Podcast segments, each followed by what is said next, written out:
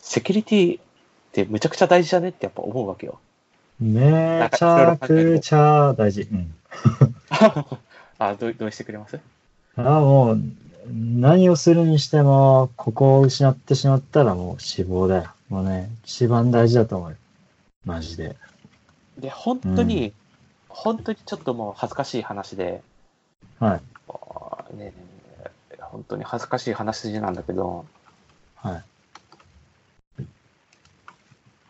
個人のまあセキュリティで、多分一番最初に挙げられるのがうん、パスワードの話だと思うんだけど、はいはい。まあ、ね、はい。正直言うと、2、3年前ぐらいまでは、うんまあ、ほぼ単一と言っていいレベルのパスワードを俺は使い回してたし、うん。まあ、完全に単一ってわけじゃないけど、ちょっと変えたりねってことね。とかまあ、うん、うんまあ、3、4個レベルぐらいのはいはいはい使はい。う使い回しね。はいは使いい回ししてたし、うんといっても、去年、1年前ぐらいまでは、うん。その、なんだろう、一文字二文字替えみたいな、そっから、ああ、みパスたワいードな工変夫更をね加えたぐはいはいらいの、ほんのちょっとだけセキュリティレベルが上がるぐらいの使い回しよりかは、はいはいそう、その、何登録してるウェブサイト名の、ウェブサイトの頭文字を最後に一つ加えるみたいな。はあ Yahoo だったらいつも使い回してるパスワードに最後にはい Y を加えるとか、はいはいはい。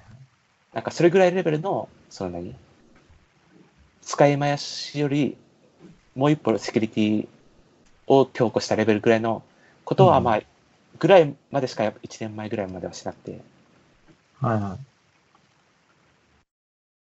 い。で、結局、うん、なんかそこから、うん、重要なアカウントとかは二段階認証とかはしてたけど、つい最近まで。うん。うん。結局やっぱりちょっとちゃんとしてなかった。なあなあで、ずっと。うん。で、ね、なんかまあ就活というか、まあなんか普通に社会人というか、どちらかといえばまあエンジニア的な、まあ IT 寄りのなんかな感じの周りのあれこれができてたらいいなっていう気はしてるけど、はい。なんかそう考える上で、あれパスワードなんか使い回してるような自分ってそもそも、クズじゃねっああてい根う、本的にはいはい。とか、そもそも俺個人のセキュリティレベルとかってそもそも、あれなんかできてねちょっとやばかったりするくないみたいな。え。うん。 LINE とかもうガバガバだし、うん。ね、自分ほとんど Facebook は使ってないけど、はい Facebook はをいここ1、2年、もういろんな大騒動を起こしてるし、セキュリティとかプライバシーもあるで。あ、そうなんだ。Facebook はアカウントしか持ってないからわかんない。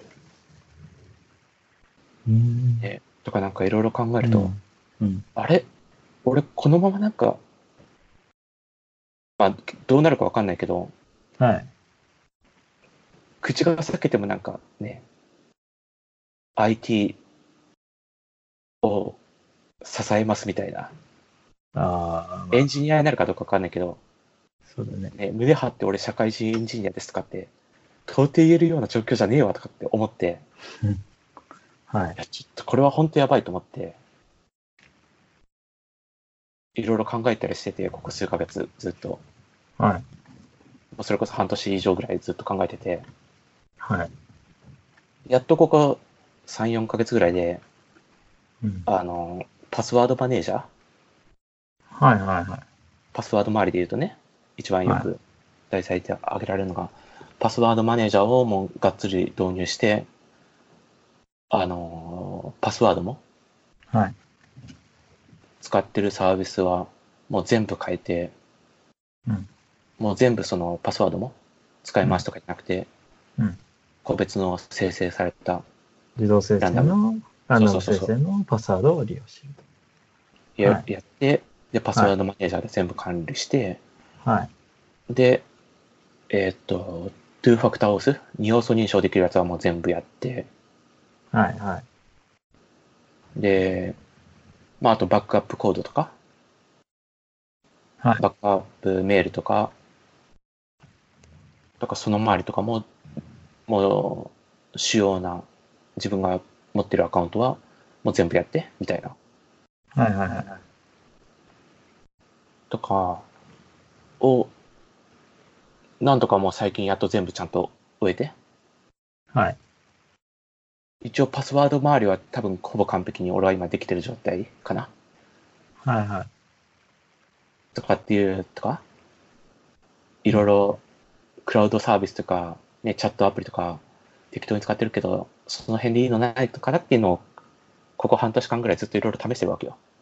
はいはい。っていう感じなのね、そのシグナルを進めたりっていうのが。はいはい。そういう背景がありましたよと。そうそうそうそう。うん。ちなみにいかがですか、トヨタさん。いや、私はもうパスワードマネージャーっていうか、ワンパスワードを使ってますんで。それこそパスワードはさ、もうこういんう話ってさ、はい。なんか、パブリックにあんまり話せない話じゃうーん。ま例えばあの確かにね。なんかはい。ん。話してもいいんだけど、うん。なんか、うん、気軽に喋っちゃいけない分野じゃん。あの、セキュリティの部分。うん。あの何個人の給料の額を話すみたいな。でもそんななんか、下世話な話というか、そうではない。いや、微微妙に下世話な感じもあるじゃん。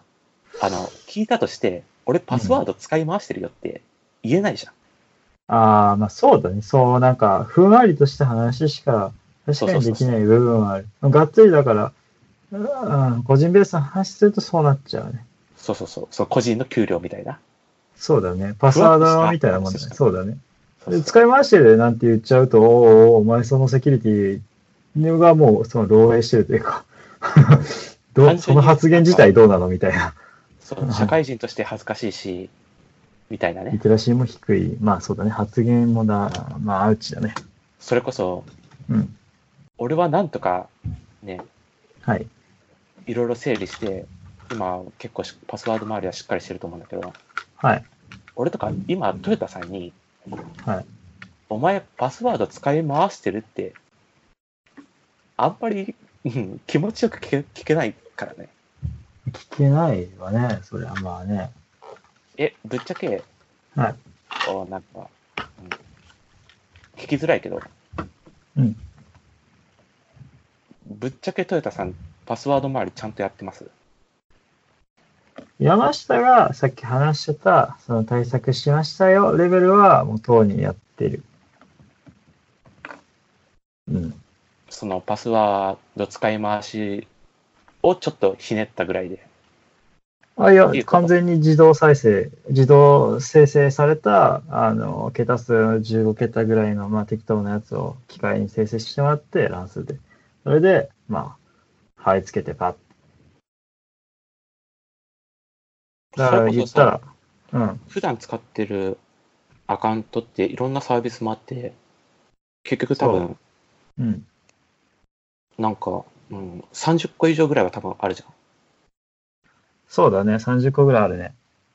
ちゃんとそれは全部できてるのあもちろんもちろん。今、あそのパスワードマネージャー見たら32個管理されてるから、まあ大体そんなもんだよね。いや、なんかステアカみたいなのも含めてでしょその32は。あ、いや、全部しっかり使ってるよ。もうクレジット関係からルーターとか、あの、ネットフリックスだったりとか、もうい含めやて。、単純にスステアカみたい、ステアカというか、うんなんか単純に最初作って結局放置みたいなアカウントとかって多分たくさんあるでしょああ、そういう意味で言うと、まあいっぱいあるね。そそういうのはちゃんとできてるのなんかパスワードって変えた方がセキュリティ高いのか変えない方が高いのかわかんなくて。いや、その、だから、そうの、ん。ステアカみたいなものだったりだとか、その最初作って、もう結局使わなくてほぼ放置みたいなやつって、その時に登録したパスワードとかは、使い回し系ではないんだ。ああ、もちろん使い回しは一切してないね。あ、じゃあ結構ちゃんとしてるんだ、パスワード周り。ただ、あのーそのマネーパスワードマネージャー自体のセキュリティがこぼれたりとか、例えばその Mac にとかアップルに対して、その、紐付けてる。なんか、要は、オートログインみたいなの使ってるから、ちょっと微妙だとは思うけど。まあ結局まあそ、そこは問題じゃない気がするけど。うん。うんまあ、Google のオートログインはあんま使ってないけどね。Chrome の。あ、クロームのね。あまあんあ、まクしロームし社なとい。いうか、まあ、そもそもなんか、今そのパスワードマネージャーか、それかうんまあ、あの、ブラウザの、そうそう、ブラウザの。ブラウザの機能のパスワード管理機能。そうだね。多分そのどっちかっていう感じだな、多分。そうだね。で、今はなんかまあ、どっちもちらほら使ってるって感じでしょ。そうだね。あの、用途に合わせて、まあ、これぐらいは漏れてもいいかなっていう、最悪、まあ、影響少ないだろうなっていうパスワードとかは、もう、ブラウザに紐付けて管理すればいいし、まあ、頻繁にログインするやつはさすがにめんどくさいから、入れたりたりするけど。えちなみにトヨタさん、そこまでパスワード周りしっかりしてるのって、いつぐらいからちゃんとやってたのでもともとそれはだって、ずさんなわけじゃん。うん、いつぐらいかって大学ぐらいだろうけど、あの、ずさんな管理で、あの、パスワードしっかりしようと思って、ランダムで作って、管理してたのね、メモ帳とかで。まあ、低いんだけど、自分作って。え、マジでそんなことやってたのあ、てたやってる。自動でキーボード適当に叩いて、ああ、98って、えなんか、それをメモして、打ちミスないようにメモ帳に管理してて。で、それが嫌になって、うで、ん結局、打ちミスとか、あと、やっぱ適当に入れたステアカとか忘れたりするわけよ。メモするの後でいいやとかって。で、ブラウザに保存しとけばいいかと思って、ブラウザのいろいろ整理して全部消して、あもう一回入ろうと思った時、パスワード忘れてたりとかして。あれめんどくさいなと思って、信じられんぐらいめんどくさいけど、パスワードを使い回すのには、クレジットカードを紐づいてたり、流出とかやっぱいっぱい目立ったりするから、やだなと思って、そしたらパスワードマネージャーみたいなのあるから、まあこれが漏れたらもうしょうがねえけど、一旦これで管理した方が自動生成も楽だし、こっからコピーもできるから、一旦はいいかと思って、で、そっから、だから大学3かな、でも3ぐらいで、そういう、まあ、マネージャー系のアプリ使って管理し出したとは思うけど、まあ、正確には覚えてない。あ、そうなんだ。じゃあなんか、俺の印象的には、うん。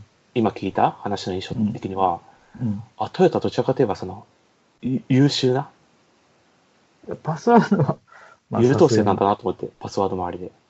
すがにそうだね。まだ、まあ、い、うーん、どうなんだろうね。まだでき、まあ、そでの、できてるかって言われてちょっと微妙だけどね。まあそのパスワード周りのね、うん。なんか、ダメなタイプは、それは完全な使い回しだけどさ、うん。その、別に完全な使い回しとか俺はほとんどしてないけど、はいはいや。っぱりなんかその、ちょっと小細工レベルあ似通って、さっきのサイトによって頭目つけたりってことね。とかね、うん。その一文字二文字違うだけみたいなはいはいはい。ぐらいの、なんか、うん、あんまり、うん、完全にダメじゃないけど、あんまり良くないレベルのセキュリティレベルをずっとやってきたから、うん。で、こういう話ってやっぱできないわけじゃん、さっきも言ったけど。まあ、あぶまりぶっしちゃたこけともない。そうそうそうそう。うんぶっちゃけどうしてるっていう話。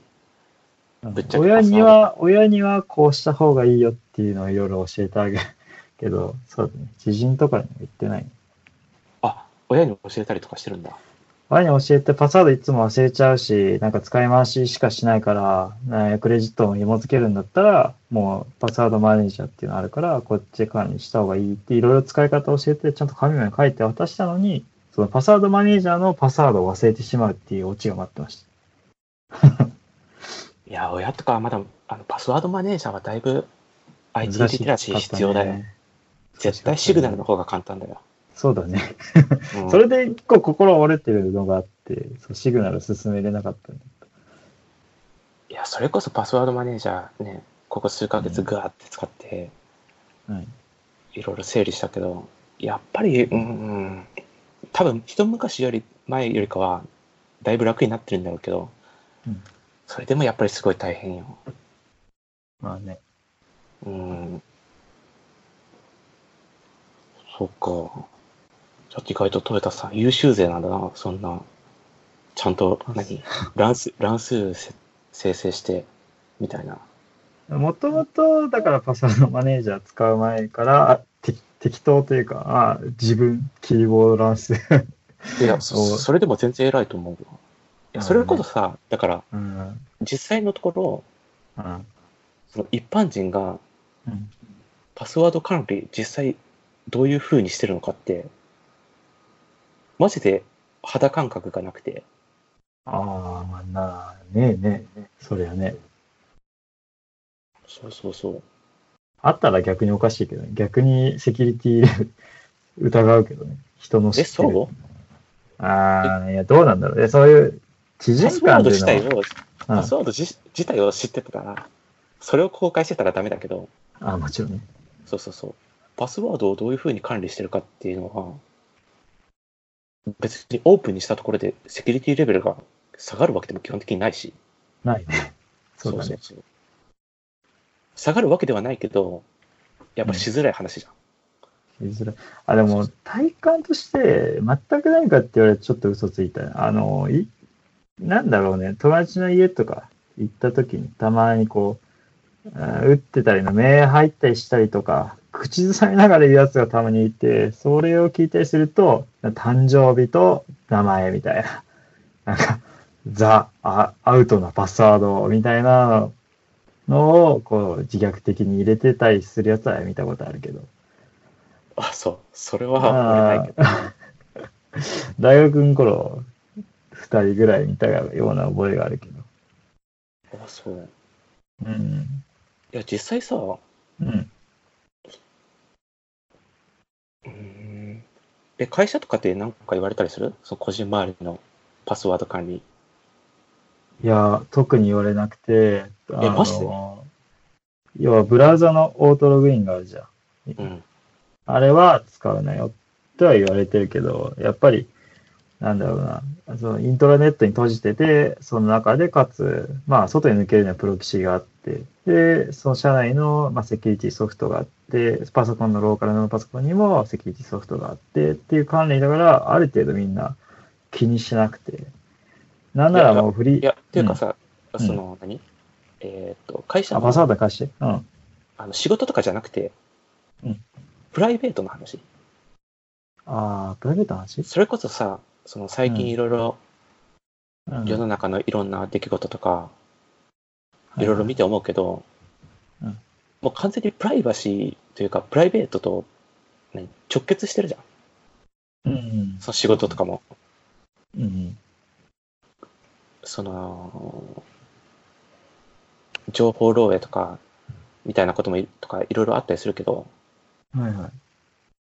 単純に個人のセセキュリティがダメで、ダメになるパターンとか、それこそさ、う芸能人とかのスキャンダルとかってさ、うん単純に個人のプライバシー、プライバシーというか、プライベートのセキュリティレベルが低くて単純に起きてるんだよね、大体が。そうだね。そうそうそう、いろんな画像が流出したりだとか、それこそ、ね、日本で一番有名なのは、ちょっと古いけど、ベッキーの、あ、ベッキーのね。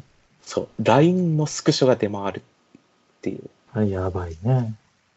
あれとかも、ちゃんとやってれば、基本的に出ないはずなんだけど、うんやっぱちょっとずさんな、セキュリティ、ね、ダメな管理してそうて、だそ,、れねが川谷絵音なのか、ベッキー側なのか、ちょっとわかんないけど。あ、でもあれか、LINE のスクショ見ればわかるのか。ああ、どっちかは確かに。そうそうそう乗っ取りかなんかで。いや、乗っ取りじゃない、乗乗っ取りじゃない、多分あれは。っ取りじゃないの。乗っ取りじゃない。単純に多分、パス、あのーアカウントパスワのードはい、はい。 ID とパスワード分かったか、それか、あのー iOS の、あの、復元周り。ああ、暗号化してないみたいなやつ。そうそう、ち中古しのやつを、とかね、とか復元う周はりで、いはいはい。はいそもそも LINE っはいて複数デバイス使えなかったけど、うん暗号化復元すれば、同じアカウントでマルチデバイスできるっていうのがあったりしてて、ああのあ、はいはいはいはい。いろいろ言われてたね。そのねそうそうそう。。あれ周りの流出だと思うんだけど、多分あのベッキーのやつって。はいと。か、海外とかでセレブがうんね。あプライベートの、うんね、エッチな写真とか出回ったりみたいなのが、あ、まあまああったよけどく目にあれも結局はいはい ID とパスワードが単純に漏れて。っていうだけだったしね、確か iCloud くらい、アカウントも。はいはいはい。それこそまあ、IT、IT リテラシーって言っていいのかわかんないけど、あうの、ん。あれ、あの、バイト社員がああ。Twitter SNS とかに動画を上げたりだと SNS ねか、はいはいはい。それががっつりもうなんか会社のあれこれにつながるみたいな、業そう績だね。業績が不祥事につながって、とか、株価に下がるとか。うん、みたいなことが、もう普通に当たり前のように日常に起きてて、うん。うん、なんかね、会社のね、パスワード管理だけしっかりしとけばいいってもんじゃもう完全にないなっていうのは、そうだね。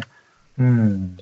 でも、トヨタさんは別にプライベートの個人のセキュリティについては、ああれこれ言われたいんだ。うーん、言われてないね。言われてない。俺的にはもうなんか、ね、うん。俺みたいな未熟な、ね、ニートは知らないだけで、うん普通に IT 周りの企業だったら、あの、パスワードマネージャー、プライベートでもちゃんと使いよとかっていう指導が、俺はされてるもんだと思ってたんだけど、なんだろうね。当然の処置というか、のま、多分まだ捉えてないのか、特にされてないし、まあ、仕事でい意識があるから、ある程度みんな個人個人の、まあ、プライベートの話だから、まあ、会社がどうこうって口出せない。まあ、影響出てるけど、やっぱ、口出すといろいろと問題があるからさ。まあ、個人を個人でしっかり管理してるよっていう体だと思うけど、特にこれ使えとか、まあこういうのを推奨してますみたいなのはなくて、まああくは禁禁止事項、まあぐらい、述べられてぐらいで、まあなんか不思議な話だな。まあね、そうそうそう。うんなんかね、まあ、そんなもんかな。うん。まあ、なんか変な感じではあるけど。それこそ、うん、なんか、パブリックに話されづらい話だから、全然肌感覚がわかんないんだよな。実際みんなどうしてるのかっていうみたいなところが。どうなんだろうね。パスワードだからね、そこはね。 本当は生体認証とかが一番いいんだろうけど。まあ生体認証問題はあるけど。パスワード管理方法自体は本当はもっとなんかパブリックに話されるべきだと思うんだけど、パスワード管理というか、まあ、セキュリティ周りのそ管理方法自体はね。ただ、すごくアバクバだなと。セキュリティとか、まあ、プライバシー周りとか。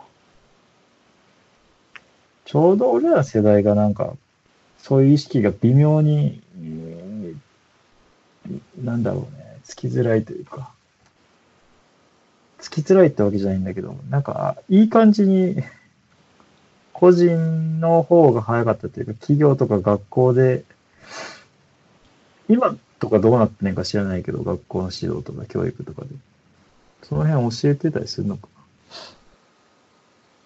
あパスワードこういうの使っちゃダメですよ、例みたいなのは、まあ、なんだろうな、学校とかネットの記事とかで見たりしたりするけど、そのえ管理ちなみに方言う法ととか。うん。それこそさ、まあ、パスワード聞きづらいし、うん俺もなんか口が裂けてもパスワードほぼ使い回してるってやっぱり言えなかったけど さ、うん。ちなみにトヨタさんは、パスワード管理はちゃんとしておるとして、うん。そのパスワード周りの、他はちゃんとやってます他ってのは、例えば iPhone のパスワードとかああ、まあ、そもそうだし、まあその二要素認証とか、んああ、二段階認証そうそう。そうだね。二段階一応認証って言うとちょっとあれ違うから、まあ正式に言うとまあ二要素認証だと思うけど、二要素認証。そうそうそう。うん。二段階認証だとしか思ってなかった。まあ二段階認証でもまあおおむね合ってるけど、まあ正確に言うとみたいなね、はいはいはい。はちゃんとやってますか大体できてんじゃないかな。やってねえやつは、なんかあったかな。追いついてなくてサービス使ってなくてそのままになってるやつがあるかもしれないけど普段使ってるやつは基本的になってると思うよあ、ちゃんとニュースやってるだってねパスワード ID 漏れて使われましたじゃあ本人ですかっていうのにせっかくいい機能があるのにそれ使わないのはちょっとあいやじゃあトヨタさんね、パスワード周りは本当にじゃあ結構優秀な方だね、多分。なんかね、一回、高校生か大学生ぐらいの時にね、なんか、クレジットカード漏れたらどうしようっていう恐怖観念にね、駆られたことがあって、それからかな、なんか、割と、結構、まあ、ちゃんとしようかなっていうのは。あって、まあ、ちゃんとしてるかっていうのもまたあるんだろうけど、まあ、今んとこ特に問題はないかなっていや、だっ思うレベてルなんで。うん。多分さ、うん。セキュリティ周りってなんか明確ななんか指針というか、ここまでやれば絶対 OK ってないわけじゃん。ないね。どここまでやったらこ完全にダメみたいなのないわけじゃん。までやっても。うん、うん、ないね。でもさ、まあ普通にいろいろ見てて、俺もまあ意識して、ここ数年見てて、多分今の、えっ、と、ここまでやれば、もう、とりあえず OK みたいな、うん。その、胸張っていいよってレベルは多分、パスワードの使い回ししなくて、ランダムに生成してて、えっ、と、二要素認証を使う。うん。多分これができてたら多分もう今多分、胸張っていい記事だよね、多分。はいはい。 2019年の。 うん今のとこはね。って俺は思ってるんだけど、はいはいはい。あ、トヨタさん的には違う。うん、まあ、どこまで行っても結局漏れちゃったら漏れちゃうからね。いや、パスワードはいいとそれは、うもう漏れてもさ、二要素認証は突破できないわけじそうだね。うん、まあ、それぐらい。うゃん。それできてたら、なんか、ちゃんとしてるっ。十分な気がすて胸を張れるレベルかなって俺は思ってるんだけど、うん、他になんかあるかな付け加えるとしたら、逆に。もう十分な気がするね、確かまあ単純にそっから上は、えっ、と、それこそ本当に明確な答えがない世界になってくるみたいな感じもあるからな。に。そうだね。まあもちろんいろいろやりようはあるんだけど、あるんだけど、まあなんか、うん、定説みたいなものはない世界だから、そこから上は。そうだね。えー、トヨタさん優秀ね。俺は正直トヨタさんは、トヨタさんのセキュリティレベルは俺の2年前ぐらいかなと思ってたんだけど、いやいや、もうとっくにクリアしてますよ。あ完全に俺トヨタさんに負けてたわ。ねえいやーねあんまり俺トヨタさんを評価することはあんまりなかったりするけど、ねちょっとこれは完全に負けを認めざるを得ない。そうですね。完全敗北。うん何の 話何の話をしだすのかと思ったら、まあ、パスワードですか。いや、それこそさ、だから一番わかりやすい話題としてはパスワードなわけだけど、まあまあまそれこそ普段使ってるサービス周り、サービスとか、あ。うん、うん。ハードウェア周りのセキュリティの話もあるわけじゃん。っそうだね。てことで、まあメッセンジングアプリは、うん。まあ LINE とか Facebook はうん、もう NG で、まあうん使うならシグナルかなっていう話だとは思うんだけど、はいはいはいはい。それ以外のサービスとかもね、なんか、Facebook はもう多分完全に NG だと思うよ。もうなんか。うん。まあ、使ってないからちょっとわかんないけど、まあ、そんだけひどいっていうのは。うん、もうひどいよ。もう Facebook は本当にひ どい。だけど、まあ、うんもう Facebook はもう完全に NG にしろ、うん。 Google もなんかちょっときな臭いじゃん。ちょっとね、信頼をしちゃいけない。うん、全 Google 幅は、うん、ちょっとね、サービスは便利だけど、セキュリティはちょっとっていう感覚がある。まあ、セキュリティとか、なんか、うん、個人情報の。個人情報周りの取り扱いのん意識とかも、ちょっときな臭い感じで、うん。なんだかな、みたいなそうだね感じもあって、で、あと、Amazon?Amazon、アマゾンね。 Amazon も、もう基本的には、きな臭い感じや。うん。確かうん、ね。に。だから、だから、アマゾンとかもダメだし、Google もきな臭いし、うん。ね。あとなんだっけ ?GAFA。あ、そうか。一番 GAFA で語れるのが、あか、アップルか。あそういえあ、ばアップルか。アップルは結構信頼度高くないだいぶもう信頼してるというか、もうアップルが沈んだら俺はもう沈む、一緒に沈むよ。もう、そうそだう。からアップルは結さ、構安心感ある。そうそうそう。なんかそのセキュリティ周りとか、プライバシー周りは結構信頼度高くて。そうだね。まあ、アップルが問題なのは、完全になんか、うん、オープンソースとかと離れて、なんか、うんうん閉じこまった、ねうんプロプライタリーな企業だから、うんそこがちょっと不安なのと、ね、あとなんかセレブリティ臭 さ。わかはる、いはい。まあ、単純まあにか多少値段も高いし、高いね。そうそうそう。か囲い込みしたがりだしね、自分のサービスに。そうだね。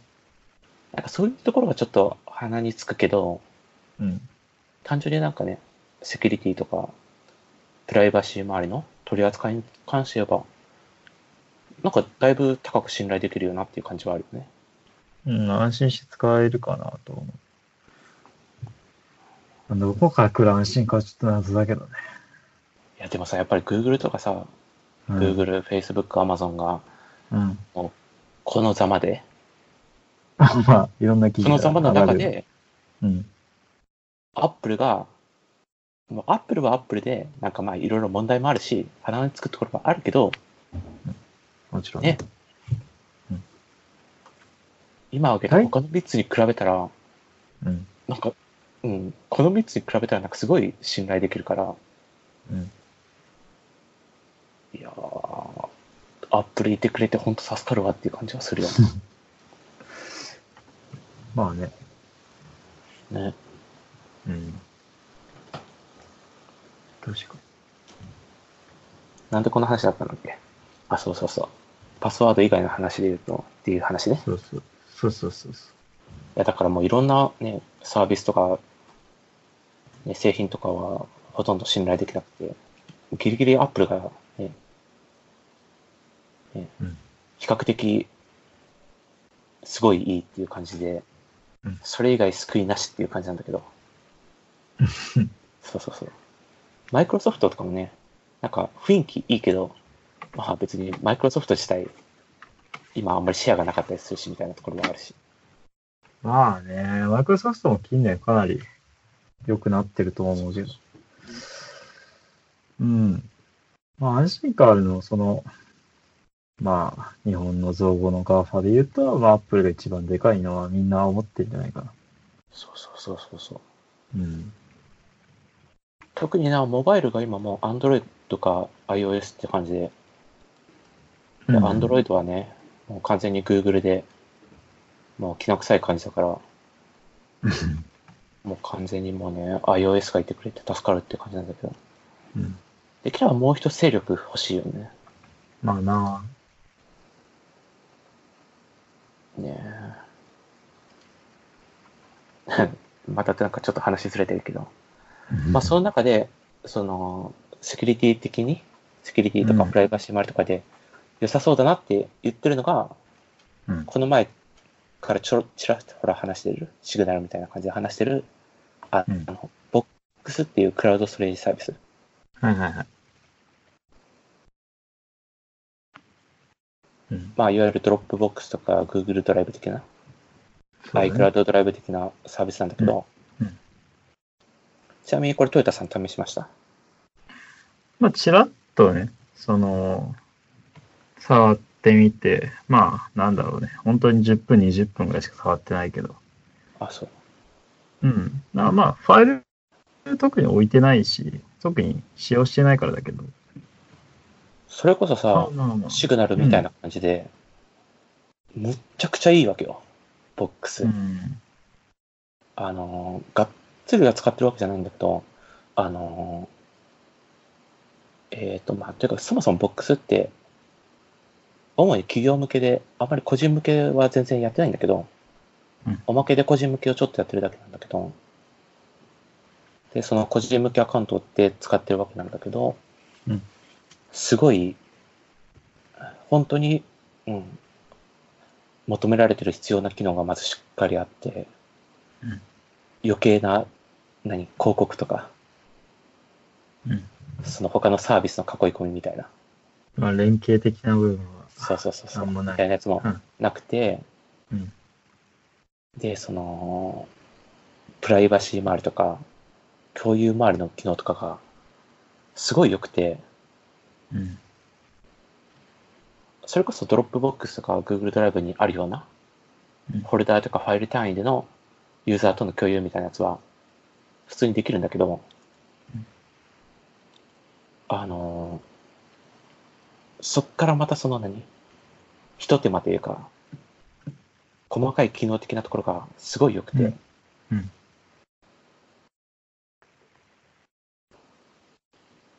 それこそシグナルみたいな感じで、なんかデフォルトで使ってるだけだと、ドロップボックスと変わらないじゃんみたいな、はいはい。そうそうそう、みたいな感じなんだけど、実際ちょっといろいろ使ってみると、すごいいい機能たくさんあって、うん。あのーそのファイルをあの共有してて、うんうんそのファイルを見たかどうかとか、ダウンロードしたかどうかがわかる。うんうんうん。今見てますけど。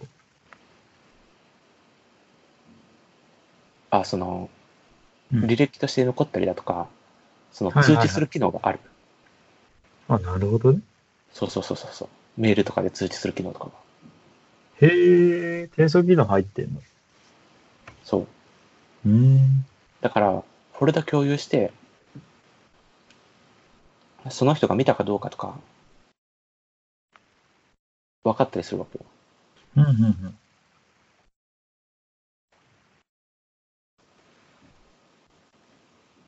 これ、こういう機能ってドロップボックスにも Google ドライブとかにもなくて、うんうん。とか、あの何、数日、何期間を決めれるその共有する。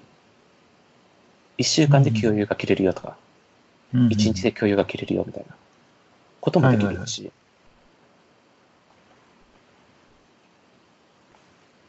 もう基本的にそのドロップボックスとか Google ドライブであるようなうん機能は基本的にもう全部載ってるし、それこそ、えーっと、ファイルのダイレクトリンクとかも作れるし、はいはいはい。それこそこのポッドキャストの音源データ、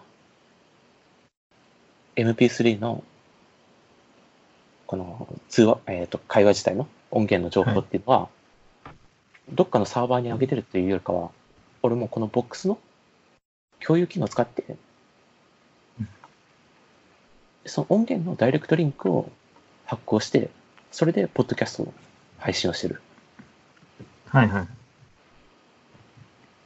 わけよ。そうでしたね。そうそうそうそうそう。とか、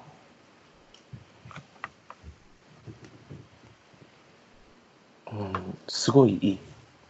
うん。なんか、トヨタさん、あんまりピンときてないけど。いや使ってない、 使ってないんですよ、私。使ってなくて、まあよくわかってないんで、そんな、なるほどねって今聞いて思ってて。あーまあ、個人的に使ってて、てか、10分ぐらい触った時に良かったのは、まあ、UI というか、フォルダーの検索とかスムーズだったんで、Google その他のサービス比べた時に見やすかったのかなそう、そうそう。個人的に。うん基。本的に、その、なんだろう、基本的な UI 的なところうん。とかもすごい良くて。うん操作が楽だったかな。なんか、それかな。あとは自分でファイルアップロードしてないから、まあ共有してもらってフォルダを参照するぐらいだから、メインでフォルダどうこういじってなかったんで、そんな機能あると知らなかったな。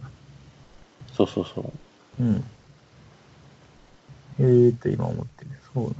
まあ、期間決めれたりするのは多分あったりするけど、まああの、誰が見たとか、通知が行くようになるのは、ちょっと意外と便利かもしれない。監視する上だとすごいいいかもね。それこそさ、なんか、うん。うん。なんだろう。うん。まあいいや。ま あいいのか。え、ちなみにさ、共有リンクをさ、共有のその、有効期限つける機能って、はい。え、他のサービスあるっけあれ、ないっけない気がするけど。うん。あったように思っただけで。で、 Google ドライブとかにもない気がするよ、多分。失礼。じゃないかも。Google ドライブなければ、俺多分 Google ドライブのストレージしか使ってないんで。ないで多すね分なかった気がするけどな。はいはい。構い違いかな。ちょっと細かいところは覚えてないけど、でも基本なかった気がするな。うん。まあ、それも便利だし、やっぱ、誰がどうアクセスしたって、まあ、ダイレクトリンクで貼り付けれるんだったら、このサーバーに対して、サーバーっていうか、リンクに対してアクセスした人は分かるっていうのは、便利かもね、と。そうそうそうそう。うん。ね。共有リンク作って結局ダウンロードされたかどうかっていうね。うん。結局なんかわからないことも多いじゃん。まあね、ほとんど分かんないと思う。なんか、閲覧はした、参照したログは見れるけど、どこまで本当に見てるのかみたいなのは、細かいのは見れなかった気がするんで、他のサービスだといやさ、自分がいつ見たかどうかわかるけど、それが共有できないじゃん。他の人にははわいかはらないい。はい。あ、そういうことね。はいはい。そうそうそうそうそう。みたいなね。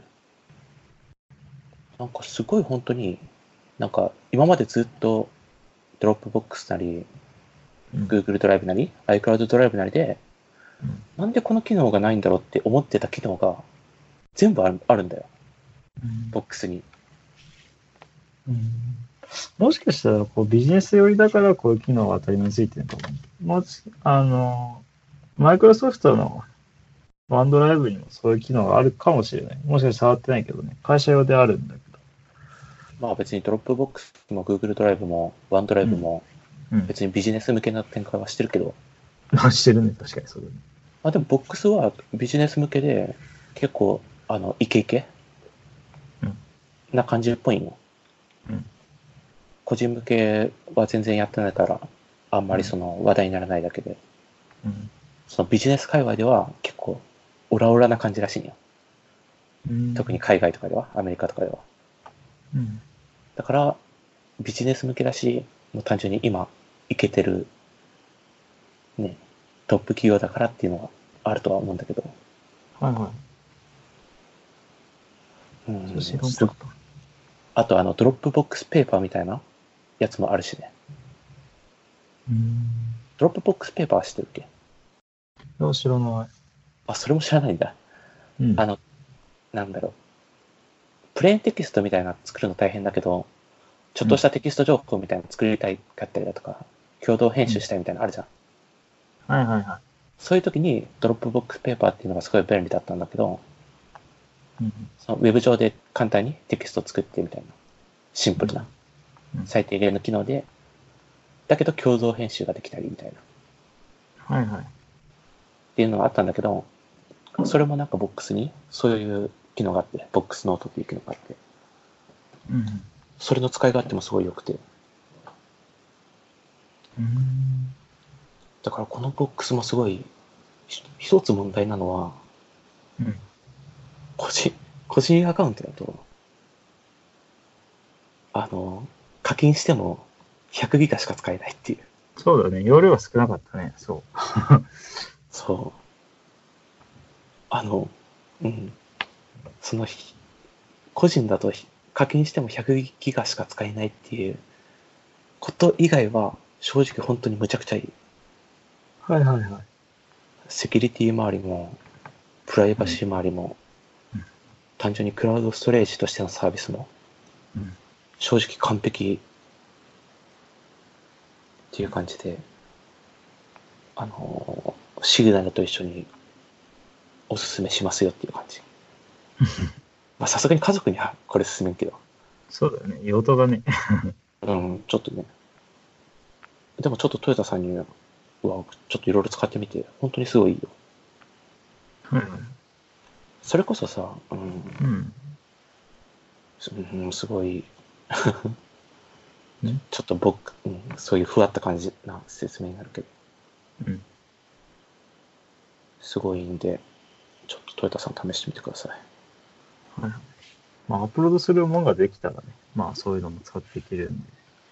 それこそ今、トヨタさんうん、クラウドストレージというか、ね、自分のデータ管理って何でやってんのデータ管理は、基本的に、もう、ローカルにあるやつか、消したくないやつは、オンラインストレージに預けてるけど、ローカルで、レイド組んでるだけ。あとはもう死んだら終わりや。あ、じゃあ、ローカルで吹っ飛んだら終わりみたいな感じなんだ、今。まあ一応レード構成組んでるから、まあ、一個壊れるだけだと、まあ助かるっちゃ助かるけど。え、というかさ、俺、もううん2、3年前ぐらいからさ、うん。あの、iCloud ドライブでうん。同期してるから、うんなんか、俺基本的にもう、全部のデータが、クラウド上に上がってて、はいはい。 Mac でも、モバイルでも、うん同期してて、うんなんか、ローカルにしかないデータみたいな概念がもう、俺、もう頭の中から消えてるんだけど、裸にあなあ、まくなあっ、てるまあ基本的にそれでいいと思う。俺もそんなにローカルにあるデータに固執してないというか、そんなないから。まあ要はゲームデータとか、要はプログラムローカルで動くプログラムぐらいしか入ってないよ。なんで、なんだろうね。文書データとか、写真データとかは基本的に、まあクラウドなのかなとは思ったりするけど。そのクラウドは何でつ使ってるので、だから iCloud と、あとは i、あ iCloud 等じゃないな。iCloud しか使ってない、今。預け先は。あ、そうなんだ。うんうんうん。まあ、それこそそれ以さ、上別に。完全に。にアップルにもう囲い込みされてて、うんアンドロイドとか Windows に完全に逃げづらい状態になってるんだけど、ああ、まあ、それはあるね。そうまあそう iCloud ドライブに依存してるから。うん、一応会社のアカウントでワンドライブ1テラ使えるんだけ どね。会社と紐づいてるアカウント、個人の利用のフォルダを入れたくなくて。まあ、当たり前だけどね。うん、うん、なんで、そもそも、その、会社のデータも預けてないし、何も置いてないかな、そこに。うんってことで、はいまあ、クラウドストレージは、ボックスがそういうを避けっていう話。はいはい。まあ、容量さえ解決できたら、本当に良さそうですけど。解決できなさそうですけど。あちなみに話ちょっと戻すけど、あ、はい。はいはい。パスワードマネージャー何使ってるえーっと、ずーっと変えてないし、何もそこはセキュリティに関して言われたい動向ないんだけど、えーっと、ワンパスワードかな。1、数字の1の。あまあ知ってるけど、まあというか、俺も今それ使ってるけど、はいはいはい。まあ、というか、多分一番有名なところは多分それよね。信頼されなてんかて、有名でっていう。もともと使い始めた時に他のがなかったというかあったんだろうけどそう有名なのこれしかなくてでというなかんかさ、今結構出てるけどさうん俺トヨタがワンパスワードを始めた時期、俺知ってるというか、いうん教えてもらったっけ山下にや、というかさ、うんあの、セールで、ワンパスワードが一回無料になったタイミングがあって、その時トヨタと話したのよ。はいはいはいはいはいワンパスワードっていうのをトヨタが、うんいや、俺入れたけど、なんか、まだ使ってないわみたいな話をトヨタが俺にしてきたのを覚えてるわ。はいはいはいはいそれぐらいかなうんだだ確か数年前ぐらいだったけど、あ、じゃあそれ以降ずっとワンパスワード使ってるんだ。あそうだねまあ、あれが何何年前だったかは全く覚えてないけど、大学なんかだったと広島だ思っうたかどよっかね行った、なんかどっ か旅行先でなんか聞いた気がする、居酒屋で。ああ なんかそんな気もするけどなんか温泉かなんか広島かなんかどっか行った時なかったっけす飯食ごいに行いったか、クラシックだっけなんか忘れたけど。すごい懐かしい記憶をたどらなきゃいけないけど、多分そうだね。か、なんかなあなあ喋ってて、そう。いや、だからトヨタがワンパスワードを知ってるっていうことは昔から知ってたんだけど、はいはいはい。てっきりなんかその時もね、うんワンパスワードっていうのをダウンロードしたっていうのは知ってたけど、結局それ以降使ってないんだと思ってたら、あ、じゃあずっとちゃんと使ってたんだ。ずっとむしろそれしか使ったことないから、他のそのママネージャー系のアプリはちょっと知らないんだけどね。だから買ってこれしか知らないから、それもどうなんかなと思ってるけど。もう移すの面倒だからね。いや、まあでも基本的にワンパスワードが多分ね、知名度もあって、うん。信頼もされてて、長年のね、実績もあってみたいな。あ、インストール履歴見れば分かったんだけど、2014年の9月ですね。5年ぐらい使って5年前か。うん。 そうだね。へうん、だから20歳だから大学生2年目くらいか。え。あ、じゃあずっそと、の時にトヨタさん、じゃあしっかりやってるんだね、5年間。そうだね。へえ、偉い。思ったよりやってたね。でもさ、はい。あのーうん去年の iOS のアップデート12だったかな秋の。はい。はい。アップデートから、あの、iOS でもオートフィル使えるようになったのよオートフィルってなんだっけサファリで、あのーうんワンパスワードを直接呼び出せるような。ああ、はいはいはいはい。を、確か iOS12 から、去年からできるようになったじゃん。去年か。うん。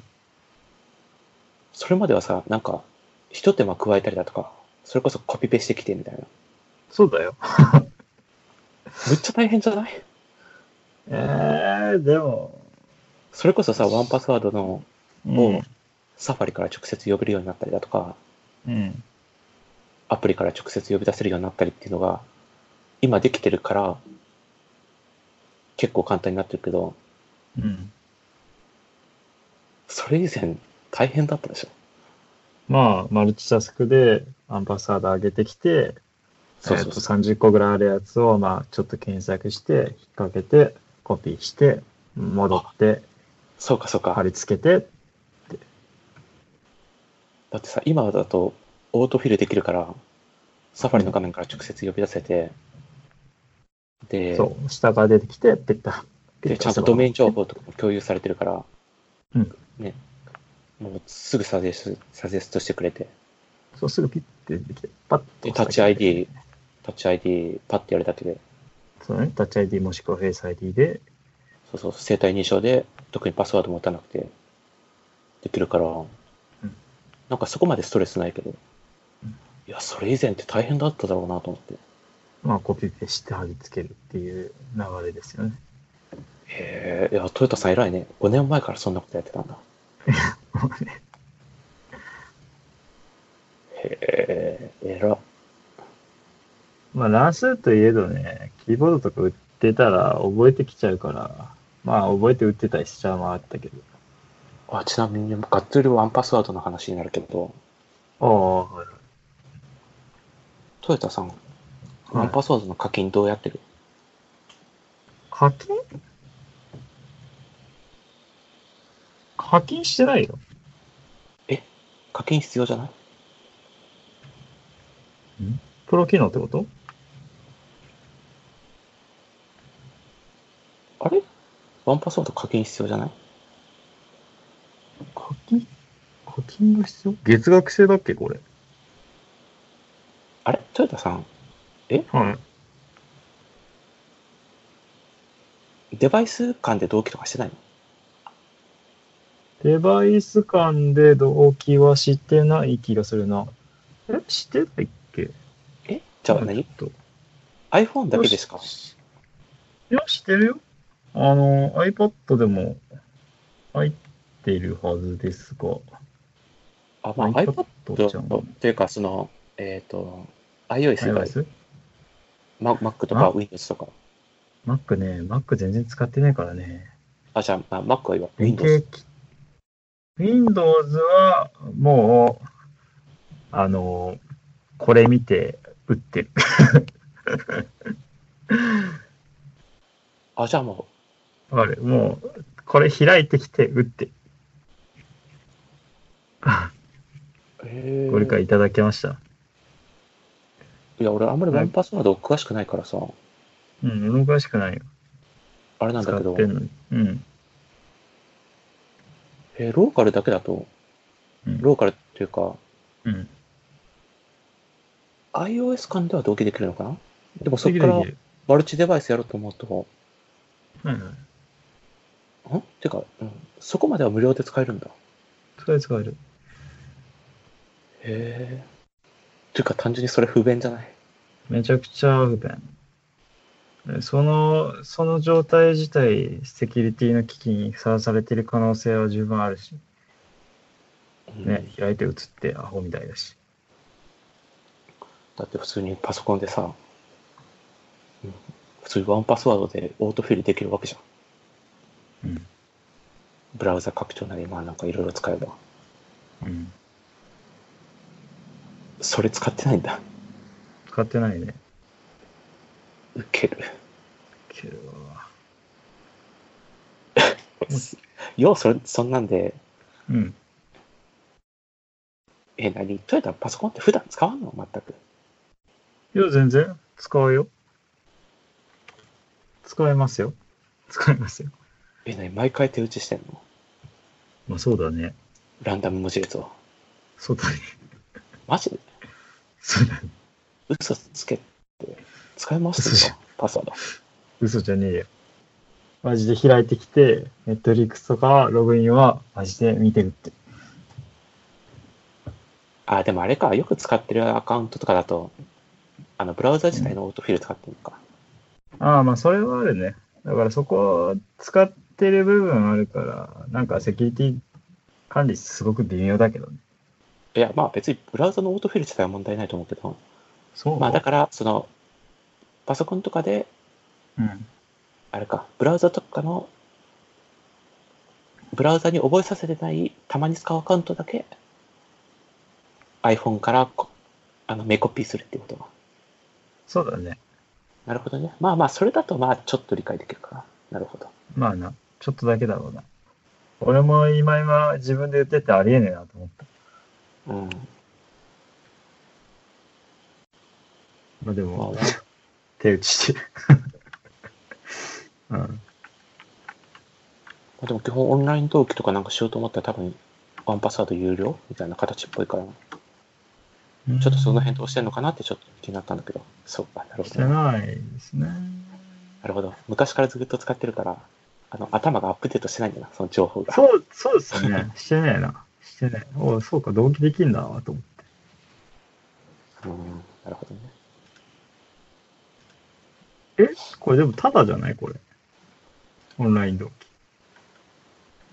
いや、多分有料だと思うよ。今入れてきてる。Chrome の拡張を入れてるんですが。まあ、俺もちょっとあんまり細かいこと分かってないんだけど。で、とりあえずもうなんかいろいろ始めないとと思って、はあ、はあはあはあの iOS の内部課金で、あうんの、定額の課金してるんだけど、サブスクリプションの。あ、はあ、はあ、はなんか、パッとよく見てみると、なんか完全に割高っぽくて、あれとかって思 って。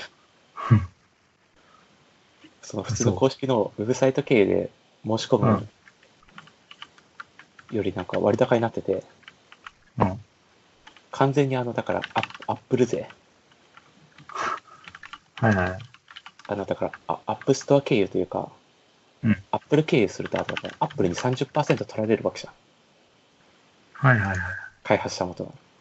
はいはだからい。完全にそれの上乗せされてる状態で、俺内部課金してるとかっていう状況なわけよ。毎月なる。ほどねはいはい。あれだから、あその辺ってどうなってるんだろうと思って、ちょっと今トヨタに聞こうと思ったんだ けど。そもそもトヨタは iPhone でしか使ってないっていう。なるほど。最強。最 強。ちょっとそれ、書き忘れてるな。そもそも手打ちすることなんかもうほとんどないからな、俺も。ちゃんとしっかりもううんパスワードやって。うん、ない方がいいよ。どう考えても。それこそさ、うん。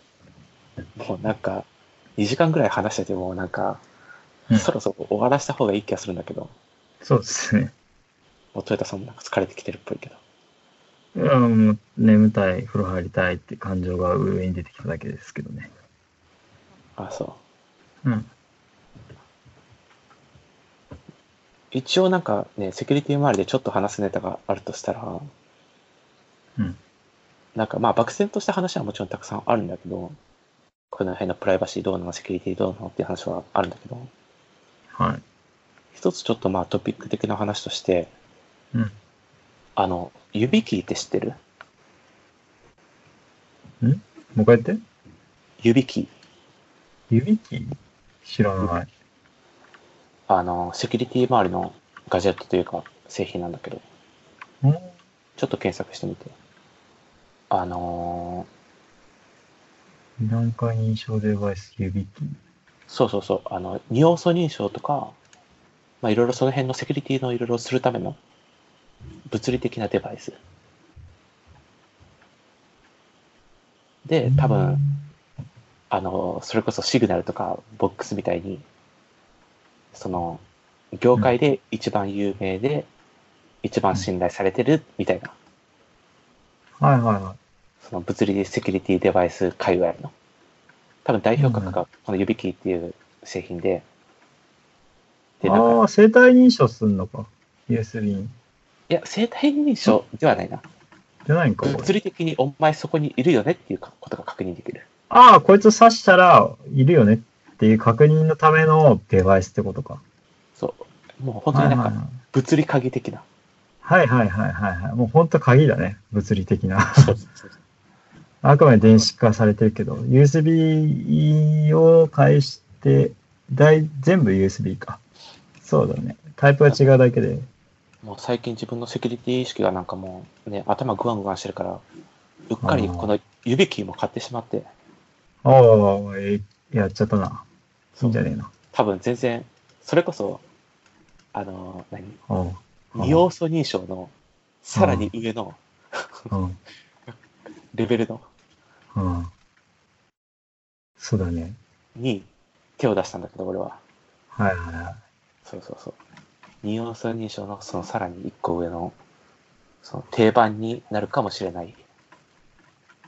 これはハードと紐付けんの買ったのが、えうんーと、その USB-A の、で、の最新モデルのうん。はい指キー5なナノだったかなはいはで、海外ではまあ、去年ぐらいから発売されてて、うんで、日本でつい最近、日本でもその指キーシリーズの公式代理店みたいなのあるんだけど、うんその最新の5、5シリーズは、なんかずっと公式代理店がでから発売されてなかったんだけど、い。うん。ちょうど俺がその意識高まってた段階ぐらいで、うん。なんか Amazon で公式代理店が販売ししたっぽくて、うん。ね、なんか勢い余って買って、 うん。指キー5なんだったかなはいはいはい。買ったね。だから、俺二要素認証をこれとかでもできるわけよ。この指キー5で。はいはいはい。だから、まあ二要素認証以外にたくさんいろいろ機能あるんだけど、セキュリティ周りの。うん。二要素認証で言うと、あのー普通にだからパスワード打って、次うん、二要素認証の段階になったら、俺のこの MacBook の横に挿した、この指キーに、ちょっと触るだけ。うん。ちょっと振動を与えるだけ。手で、指でう。ん。うん。だけで、あのー二要素認証がすぐへえ。そうそうそう。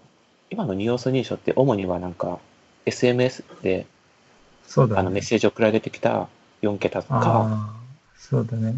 の QR コードで読み込んだ、あれで、ねうん、 4桁の番号を発行してそれを手打ちするみたいな感じだけどうん、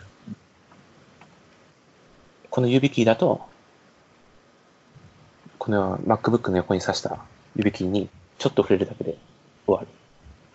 うんうんただ、 対応してるサービスほとんどないし、少うしん少ししかな全い然し、ねえな。ツイツイッターとうん。 GitHub くらい、その俺が普段使ってるので。そうだね。めちゃくちゃ少ねえなと思って。 えっと思ったけど。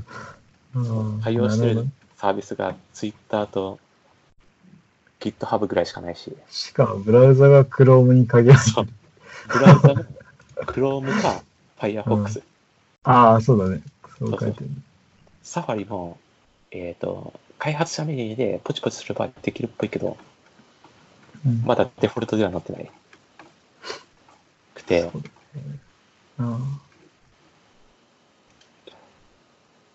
まあだけど、一応多分、次世代の、もしかしたら定番になるかもしれない、はいはセキュリティの方法。い。はいはい。で、まあ、二要素認証以外にもいろいろできて、それこそ、あのー SSH の登録鍵的な公開そう鍵だね。今、そこに飛んでみてる。 秘密鍵とかの記事見てる。そうそうそうこの、えーと指切り自体に、その秘密鍵を保存しておいて、うん。その、あれこれができるみたいな。うん。だから、その他のパソコンで SSH しようと思ったら、普通にこの USB を挿すだけでいいみたいな。はいはいはい。それめちゃくちゃ便利だ。それこそ本当に物理鍵的な、うん。物理の鍵みたいな。うん。だから、えっ、と、俺の認識が合ってるかどうかわかんないけど、間違ってるかもしれないけど、うん。誰かに一時的に、あの、権限を与えたいときに、これを渡す。うん。はいはい。だから、その、一日だけ、あの、ログイン権限を与えたいときに、これを渡して、一日後返してもらえば、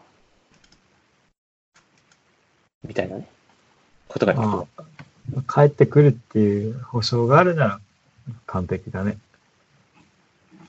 いや、そこまで信頼できない相手じゃん。そうだね。そうそうそう。とかね、みたいなこともできるわけよ。それこそ、もう完全に俺は理解できてないけど、まあその本人認証的な、うん。的なことが、その、公開鍵暗号方式の秘密鍵よりさらにもっと上の、なんか方式みたいな、個人認証するためうん。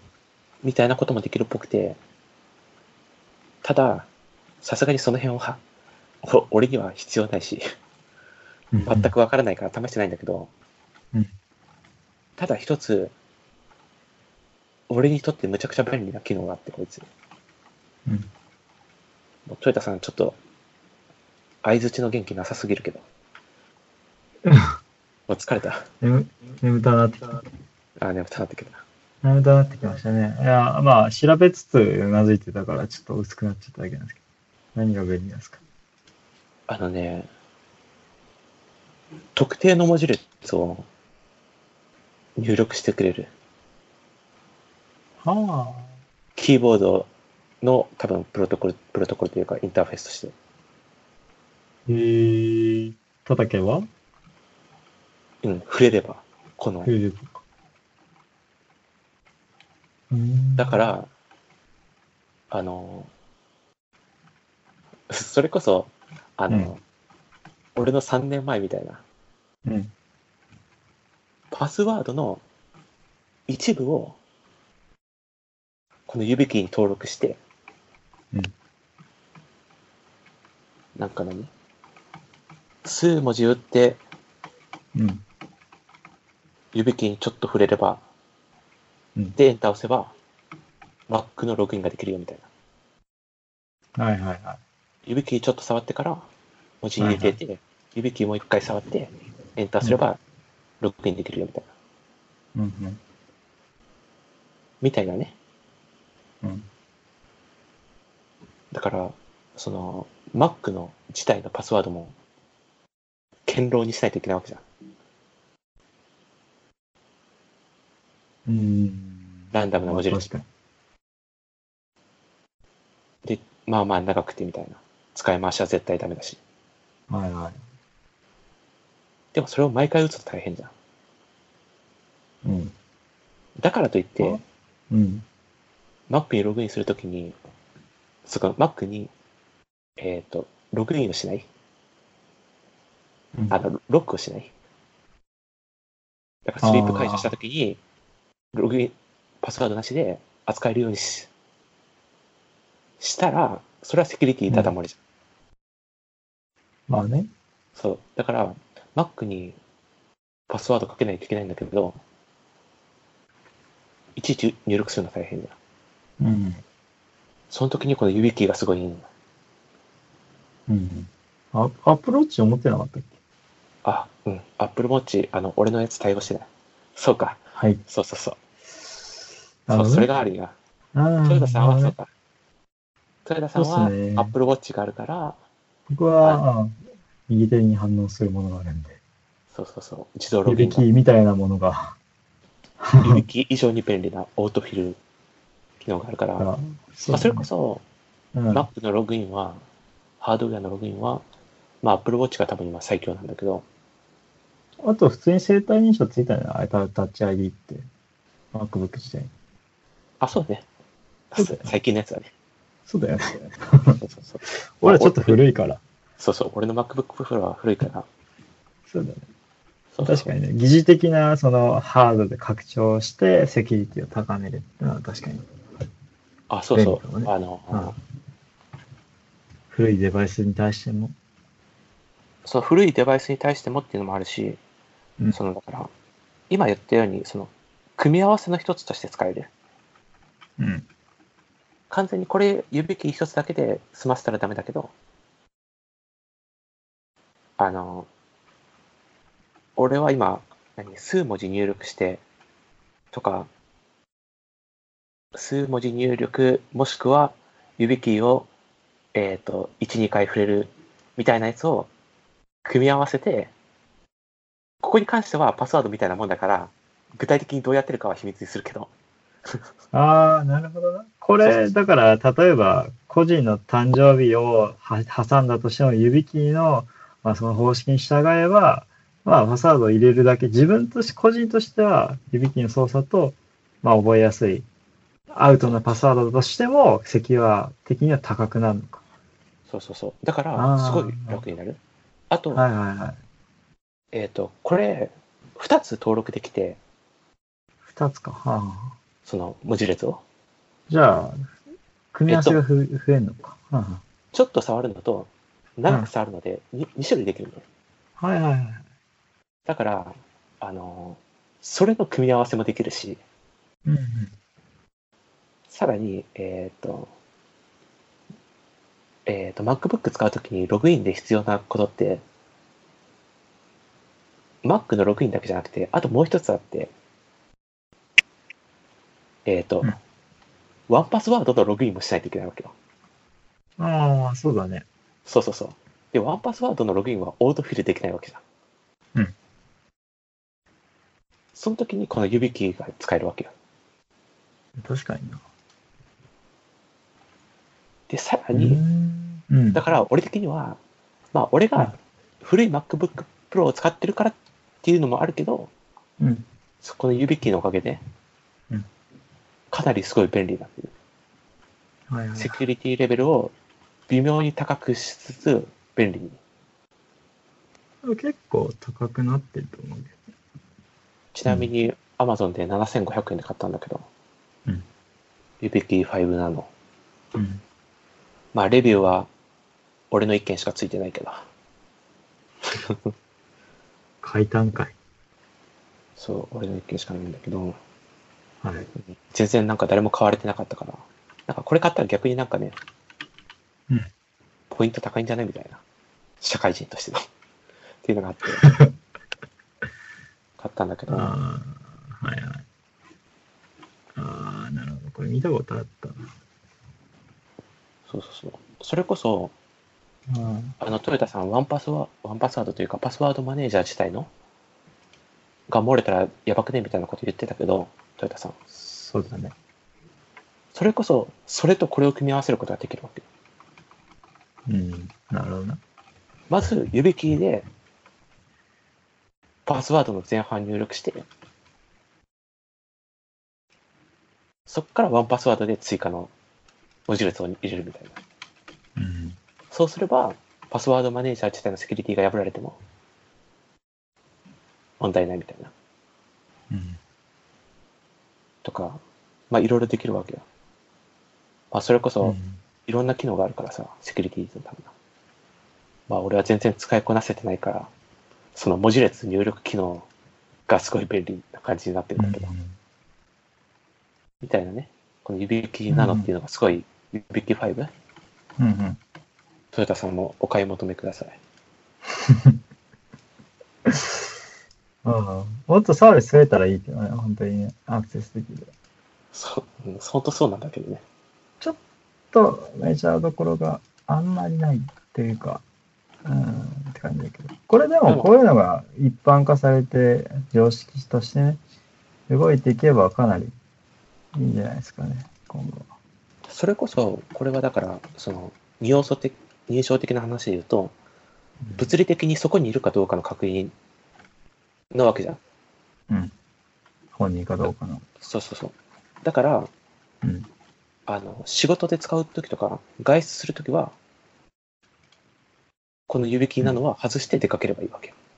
そうだよね。会社用だと思うね、すごく。ビジネスライクに使って、むしろ個人用にも一個配ってれば、すごいセキュリティ意識高い会社になるかな。この指切りなのを、そう、出かけるときは外せば、まあ、もし盗まれたとしても、全然問題ないね。これねそうそうそう。うん。なるほどね。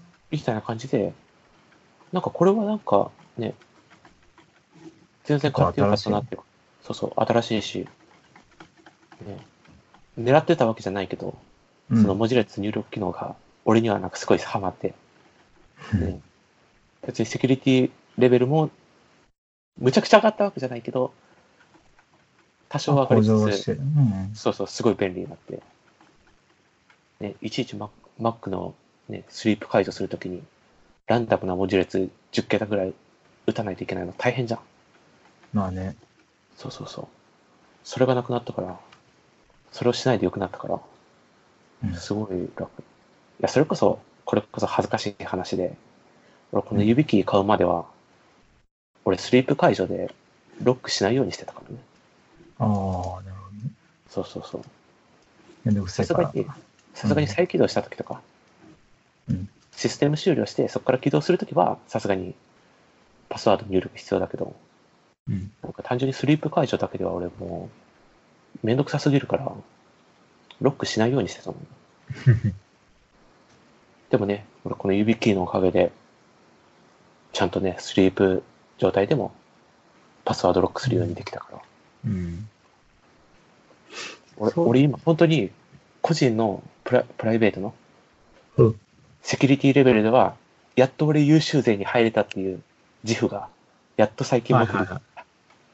今まではいちょっとこ心苦しいすごいなんかね恥ずかしい気持ち で劣等感にまみれて生きてきたけどはいはやっとね俺は胸を張ってちゃんとプライベートのセキュリティちゃんとやってますよってい。うん。言えるように最近になったっていう話、うん。うん。いいことです ね。うん。いや、何気にさ、トヨタさん、パスワードしっかりちゃんと、パスワードというか、プライベートセキュリティ、ちゃんとやってるんだな。ういん。まあ、そりゃ、や、偉いな、トヨタさん。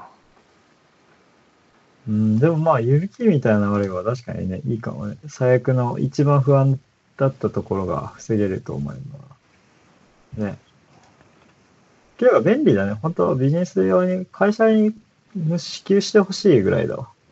逆に多これ分、。だからもう先進的な企業とか、うん。多分イケイケの企業は多分、これ多分使ってるんだろうね。あとパスワードに対してのストレスがないしね、これ。そすごうい。そうそう。うんうん。いいと二要思う素認証とかもさ、いちいちさ、うん4桁の番号入れるのめんどくさいな。クソダリ。それ、それとかも多分なくなるから、すごいいいよな。そう、レスポンス的には早いしね。多分こっちの方が。そうそうそう要素認証しようってなった時に、タップするだけでしょ。いちいちあの、通信ま、返す、まあ、返してるんだろうけど、そんな待たないんでしょ。いいね。はだだからこの指切りはすごい良さそうで、で、日本で多分全然使ってる人もいなくて、ね、ーいや最新バージョンがやっとつい最近発売されたみたいになって、うわっと思っはいてはい買っちゃったんだけど、カチャって感じね。はいはい。そうそうそう。で、タイミング良かったんじゃないですか。いいとそう思いますよ。普通に、普通に俺便利になったし、俺個人の、うん便利になるのが結局いいからね。それで使い勝手悪かったら結局使わなくなっちゃうし。いやというかまあ単純に普及してないから対応サービス少なかったりするんだけど、まあまあでもまあ、一旦目つむれば、というか、まだ使えないよりはまだツイッターとかも使えるし、いやまあ、多 Mac の分ログインとかも。うん。多分1、2年後には多分結構もう普及してきていろんなサービスで使えるようになる感じだと思うのこのプロトはいコはいルとか、はい。はいはい。この標準規格とかも。うん。だからね、ちょっとトヨタさんも、いかがですかこれ、湯引き。ちょっと考えておくかなぐらい。まだ、ざっくりとしか見てないから、まあそうだよな。対応サービスが少なかったりするから、うん。必要かどうかって、あそうと必、要かどうかちょっと微妙だな。うん。あとね、Mac とかノートパソコンだとかなり便利なんだけど、デスクトップに対してやっちゃうと、まあ、USB ハブとか手前にその、あー USB のインターフェースがないと、まあ、やや使いづらいかな。ああ、まあ確かに、デスクトップは確かにちょっと、そう、場所がね、あの、置いてる場所がちょっと USB が手元にあるような環境じゃなくて、まあ、ハブとか使えば一瞬で解決するんですけど、ちょっとな、まあ、使い勝手が微妙に今だと悪そうだから、考えかな。うん、まあ、すぐにすぐ飛びついて、お、ええな、アマゾンで買おうっていうレベルでは、今のとこない。けど、いいいいねって、覚えとこうかな。うん、ちょっと全然注目しておいて、頭の片隅に入れておくと、いいまアあギイリデギリアだ。に入れといて、まあ、流行ってきたりとか、まあ、サービス普及して目立つようになった時にすぐ入れるようにはしとこうかな。そうそうそう。っそていれうぐらい話ででいす。いんじゃないですか。あこれなかなかいいよね。うん、いいと思う。だから、ここま完全でにひ、うん、引っ張り上げるのに結構しんどかったりするけど、この指キーがあれば、いこれで紐づいて結構、なんていうの、パスワード管理が、なんだろう、す結構もう強固になるから、まあ、堅牢かそ。うそうそう。うんね、むしろ、もう山下みたいにやばいパスワード管理の人が買った方が、買った方がっていうか、今のところちょっと微妙だけど、まだうん。微妙だけど、良くなってきた時に、当たり前になった時に、これがあるとすごいいいと思うね。そうそうそう。あーしなんか Amazon でこういうなんか USB に挿すなんかよくわからないやつ見たことあるなと思ってたけど、これ、セキュリティなやつだったのか。指切りね。うん、一応多分この指キーっていうやつが、うん。まあそのセキュリティ界隈的に、うんその代表格っはいはい。ぽい感じかな、多分。なんだね。なんか全然の記事ほんとないね、あんまり。そうそうそう。日本だと確かにまだまだ。なんかね、普通に Amazon.com の方ではなんかたくさんレビューついてるっぽいんだけどね。まあ22うん22件のカスタマーレビューが一応ついてるんだけど。うん。今のところね、そうだね。ちょっと co.jp では俺しかいないけど、そうだね。そうだね。おおって感じだね。テスト丸っていうステアカの俺しかいないけど、そうだね。うん、なるほどな。そうそう。ちょっとね、プライベートセキュリティの話をすると、するってなったら、ちょっとこれ話しとかないとっていう感じはあったんで、はいはいはい。最後にちょっとこれだけね。もうこの話で1時間まとめた方が良かったかもしれない。なんか、あ、じゃあちょっとこれ前前後後半分けますか。1時間1そうで時間。すね。今日、今日だってもう2時間と40分、まあ、そんなに話30分ぐらい喋ってるから、内容的には。あじゃあ、分けていいんじゃないですか前半と、えーと、後半はセキュリティ編ぐらいで分けそうまですすかね、ぼイヤホンのしょうもない話とセキュリティに関しての話を分けていてほしいですね。はい。そうですねね、結構喋った。1時間半が限界だね。俺、体力的にも。うんなんかね、最後の1時間ぐらいはトヨタさんも完全に元気なかったね。いや、俺、あと、皿洗いしてねえし、風呂入ってねえんだなと思って。なんあ、か、そうですか。微妙にしんどいじゃん、家事って。まあ、あんましてないんだろうけどさ。ああ、その家事の話をするってなったら、ここからまた多分1時間ぐらい話すから、じゃあ、あの家事のそうそう話はそうじゃそあう。、あの次回にしますか。そうですね。なんか、その生活においての話をちょっと今度で。あじゃあ心次臓に回の、えー、とエピソードは、えー家事編ということで、えーお楽しみに。じゃあ、お疲あれじゃあ様です。今日は、ラジオ的に。はい、じゃあ前半後半で分けてお届けしました。以上です。はい、お願いします。